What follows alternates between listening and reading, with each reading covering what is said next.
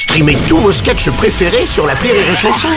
Des milliers de sketchs en streaming, sans limite, gratuitement, gratuitement sur les nombreuses radios digitales Rire et Chanson. Le Journal du Rire, Guillaume Po.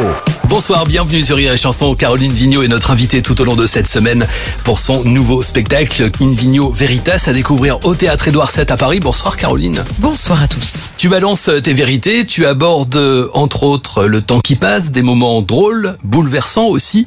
En tous les cas, j'ai remarqué, on ne ressort pas indemne de son, ce- ton spectacle. Et toi aussi, le soir où je suis venu te voir, je me souviens, tu étais très ému à la fin au moment des saluts. On a l'impression que t'es, ouais, on a le sentiment que t'es vraiment touché par l'accueil de ce pu- Bah, public. L'accueil du public, évidemment, les, les, les remerciements, mais ça va plus loin que ça. Il se trouve que tous les soirs, euh, euh, comme euh, je termine mon spectacle en parlant des agressions que j'ai vécues, Mm. je, en fait, c'est étonnant, mais je me suis rendu compte de les revivre tous les soirs. C'est vraiment pas agréable. Je sais pourquoi je le fais et c'est pour ça que je continue à le faire. Mais tu déjà, évoques les agressions sexuelles et le viol que tu as subi. Ouais. Mm. Et quand je l'ai écrit ces sketchs, déjà j'ai vraiment pas aimé les écrire, ça a été euh, assez violent pour moi, mais de les revivre tous les soirs sur scène, ça crée une certaine euh, Enfin, je sens mon corps qui se raidit et, et du coup après, je suis souvent prise par l'émotion parce que euh, parce que en fait, ça c'est plus fort que moi. C'est Mm. assez assez étonnant. Je pensais pas du tout vivre ça. Et puis l'accueil est extraordinaire, le théâtre est complet chaque soir au théâtre Édouard VII, ça, euh, qui est l'un des plus beaux théâtres parisiens. Je crois que tu l'as choisi aussi parce que c'était une sorte de, de, de revanche sur la, sur la vie, Oui, et puis pour raconter ce que je raconte, j'avais envie d'un joli écrin. un écrin. ouais. J'avais envie d'être, me sentir bien parce que j'avais envie, parce que c'est compliqué de, de parler de ça. Et donc je me suis dit, Edouard VII, ça serait vraiment chic de le faire là-bas.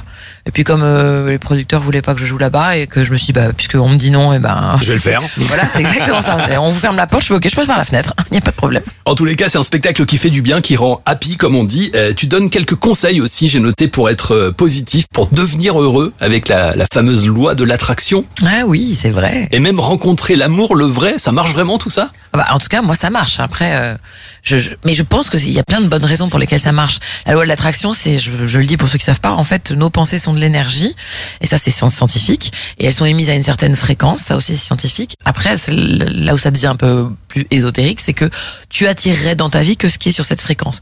Mais on le sait, nos grands-parents nous le disent souvent, euh, euh, les, emmerdes arrivent en escadrille, etc. Donc, dès que tu es dans un système négatif où tu es fond, eh ben, t'as plein d'emmerdes. Et dès que t'es positif, en fait, tu dégages de l'énergie positive et les gens euh, ont envie de te parler. Et puis, bah, ça se voit dans la rue quand tu souris, quand t'es chouette, quand t'es contente, quand t'es de bonne humeur, bah, t'as, les gens te sourient et puis tu t'attires les gens. Euh, si tu commences à faire, on est marre, bah, t'attires pas les gens. donc, donc ça marche. Et moi, je l'ai, moi, je l'ai vraiment fait, mais pour plein de choses. Pour l'Olympia, je l'ai fait. Pour faire mon film. Mais ça marche comment Tu écris, tu demandes, tu fais... Ah oui, tu prends un papier, un crayon, parce que en fait, ça détermine ta pensée. C'est pas juste le fait d'écrire, c'est pas une lettre au Père Noël, mais c'est de te dire, bah, qu'est-ce que je veux dans la vie? Parce que des fois, tu dis, ouais, il m'arrive rien de positif, ok, mais pose-toi deux secondes, dis, bah, qu'est-ce que je veux? Hum. Donc moi, je l'ai fait quand je, bah, je veux faire l'Olympia, je veux faire un film, je veux écrire un film, je veux le, ré- je veux, je veux le réaliser, je veux jouer dedans, un film, bah, et j'ai tout écrit. Et c'est arrivé avec Flashback. Après, il y a déjà une deux, deux avant hein, que j'ai écrit que personne n'a voulu, mais il y a du travail. Évidemment, c'est pas juste j'attends, je veux une Ferrari et le lendemain matin elle est devant ta porte. Je crois pas que ça marche comme ça, malheureusement. Ou heureusement d'ailleurs. Heureusement peut-être. Ouais, heureusement, sinon on kifferait pas.